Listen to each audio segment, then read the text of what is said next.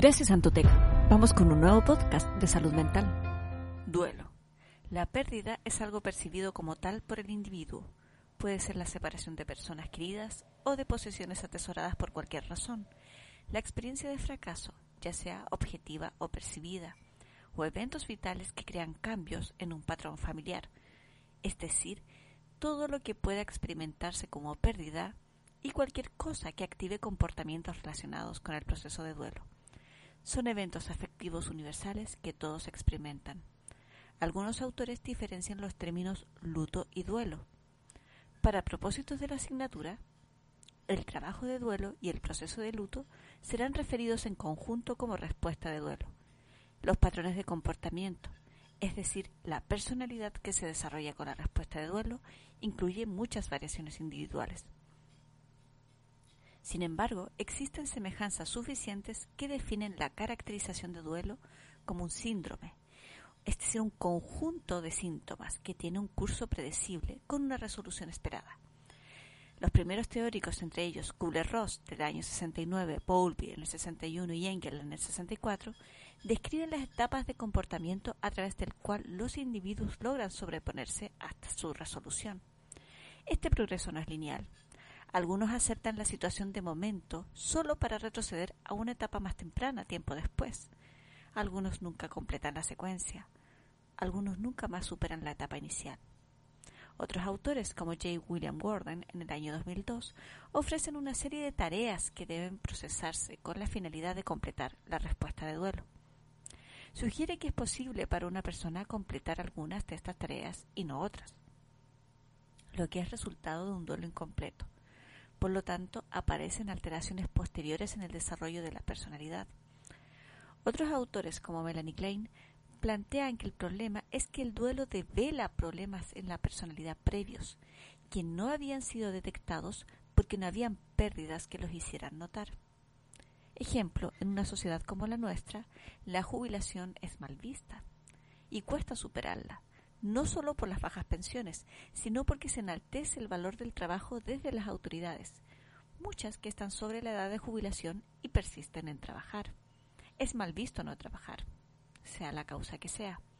Por eso el duelo de un familiar directo, como un padre, podría costar un año, o el de una pareja dos, pero se ha documentado que la pérdida del trabajo se asocia con la identidad y puede costar hasta cuatro años. Pensemos en nosotras mismas, decimos somos enfermeras. La elección narcisista del objeto genera mecanismos de defensa maníaco-depresivos que entorpecen la resolución. Entre estos autores destacaremos a Kubler-Ross en su extenso trabajo con pacientes moribundos. Los comportamientos relacionados con cada una de estas etapas pueden observarse en los individuos frente a cualquier pérdida. Etapa 1. Negación. En esta etapa el individuo no reconoce que ocurrió la pérdida. Puede decir no, no puede ser cierto o no es posible. Lo niega. Esta etapa puede proteger al individuo contra el dolor psicológico de la realidad. La niega. Etapa 2. Enojo. Esta es la fase en que se enfrenta la realidad. Los sentimientos relacionados con esta etapa incluyen tristeza, culpa, remordimientos, indefensión y desesperanza. La culpa y el resentimiento hacia los demás puede conducir a sentimientos de enojo hacia sí mismo o a otras personas. El nivel de ansiedad es muy elevado. El individuo experimenta confusión y disminuye la capacidad de funcionar de manera independiente. El individuo está enfocado en una imagen ideal de lo que se perdió. Son comunes las quejas somáticas. Etapa 3. Negociación. En esta etapa, en respuesta de duelo, el individuo intenta negociar con Dios u otra imagen o autoridad, según la cultura en la que esté, por una segunda oportunidad o por más tiempo. La persona reconoce la pérdida o la inminente pérdida, pero mantiene la esperanza de segundas oportunidades. Es evidente por declaraciones como si solo pudiera o si solo tuviera. Etapa 4. Depresión. En esta etapa el individuo está de luto por aquello que ha sido o es una pérdida. Esta es una etapa muy dolorosa, durante la cual el individuo debe enfrentarse con los sentimientos relacionados por haber tenido a alguien o algo valioso. Se llama también depresión reactiva. Un ejemplo puede ser la persona que está de duelo por un cambio en su imagen corporal. Ejemplo, una mujer embarazada. También son confrontados los sentimientos relacionados con una pérdida inminente, llamada depresión preparatoria. Los ejemplos incluyen permanentes cambios de estilo de vida relacionados con la imagen corporal alterada o incluso una pérdida inminente de la vida misma.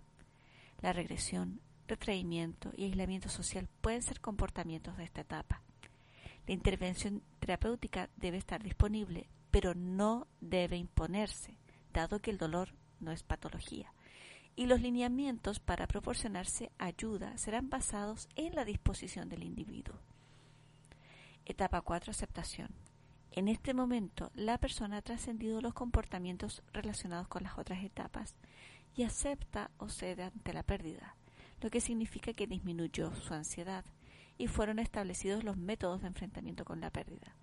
El sujeto está menos preocupado con lo que sucedió y muestra más interés en otros aspectos de su ambiente. Si esto es la propia muerte inminente, la persona estará lista para morir. Está más tranquila y retraída, retraída, parece desprovista de emociones.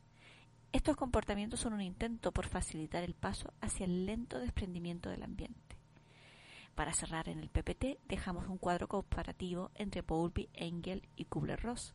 Es cabe señalar que la ira que no logra canalizarse retorna hacia el sí mismo para ser uno el receptor de castigo.